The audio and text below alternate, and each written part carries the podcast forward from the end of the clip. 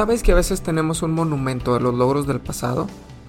De lo que alcanzamos con anterioridad y no nos extendemos hacia lo que está al frente?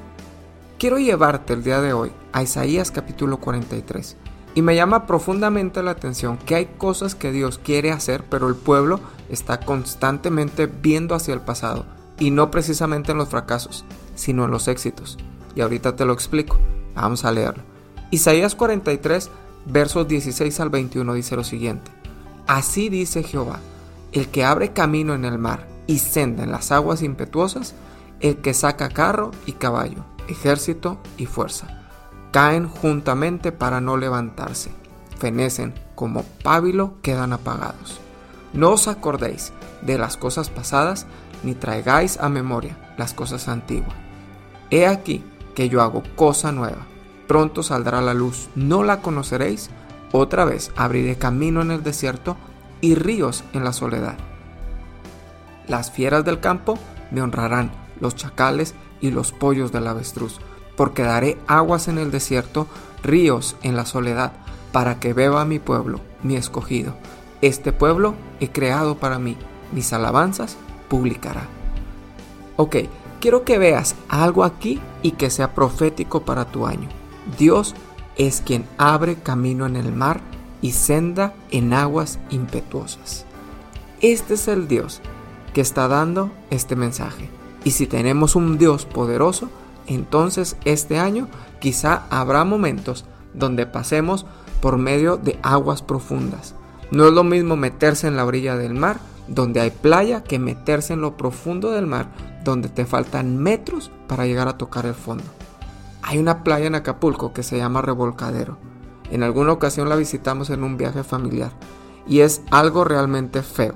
Ya acostumbrado a una playa donde caminas y poco a poco vas sintiendo que sube el agua en el cuerpo, en esta playa no. En el siguiente paso que des, te puedes ir hacia abajo y de un paso a otro ya no estás tocando el fondo. El agua de abajo te arrastra hacia adentro mientras tú tratas de regresar a la orilla.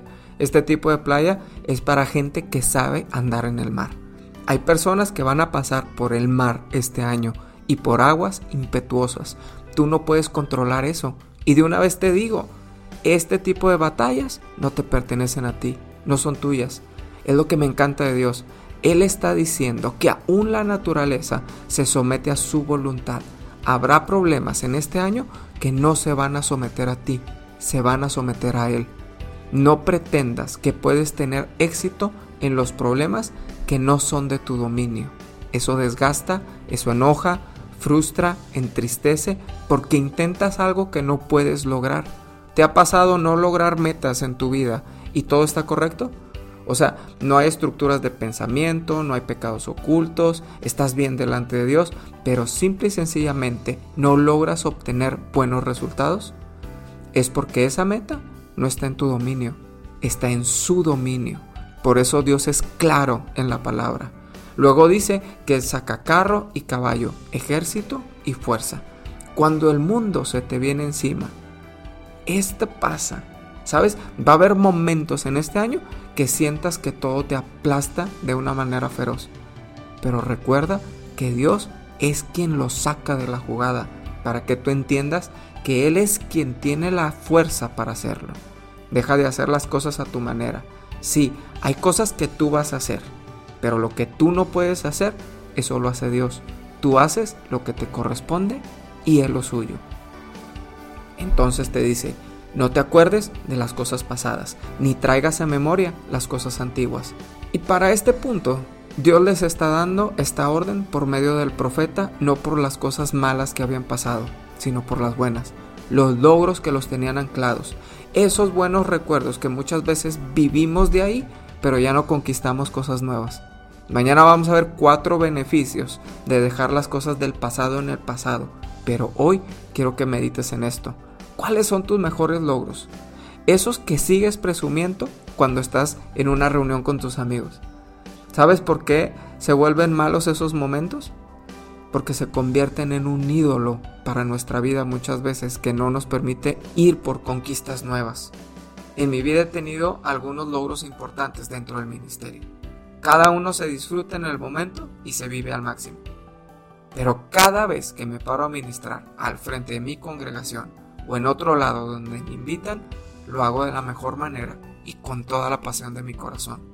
He tenido la oportunidad de ministrar en otros países y ante multitudes de personas, pero también en lugares pequeños, de 15 o 20 personas. Y sabes una cosa, cada uno es un logro ministerial para mí, porque si yo me anclara a ciertos paradigmas de logros, entonces me frustraría como ministro. Porque Dios te va llevando en procesos y prueba tu corazón. Y a mí me da lo mismo predicarle a uno que a cien, a diez que a mil, a cien que a diez mil. Mi corazón está calibrado para que Dios se lleve toda la gloria. Para mí el logro más grande es predicar. Eso es suficiente. Si ya tuviste un logro en tu vida, no te quedes ahí. Faltan demasiados. Hay historias nuevas que contar, pero hay que trabajarlas. Este año, olvídate de los logros pasados. Olvídate de esos monumentos que te hiciste y avanza a lo nuevo que Dios tiene para ti. Vamos a orar. Padre, te doy gracias en esta hora. Gracias por cada persona que me está escuchando. Gracias porque hemos vivido momentos en nuestra vida que son importantes. Hemos tenido logros, hemos tenido sueños cumplidos. Gracias Espíritu Santo porque en esos tú nos has ayudado.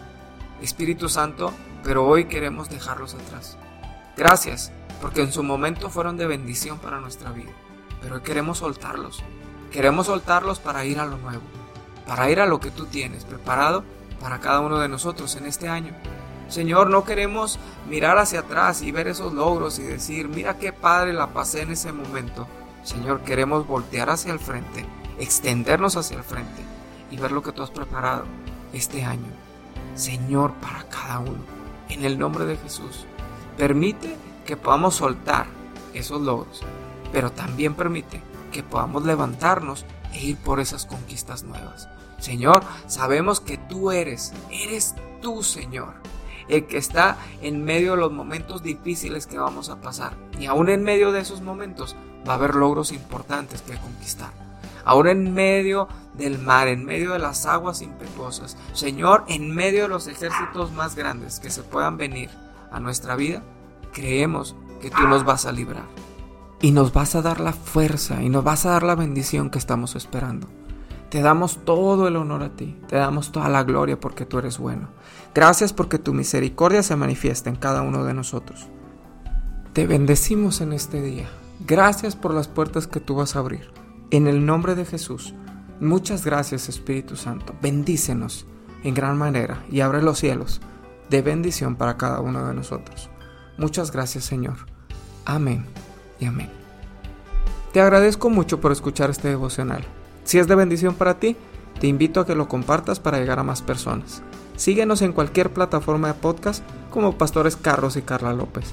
Te mando un fuerte abrazo. Yo soy el pastor Carlos López. Nos escuchamos mañana.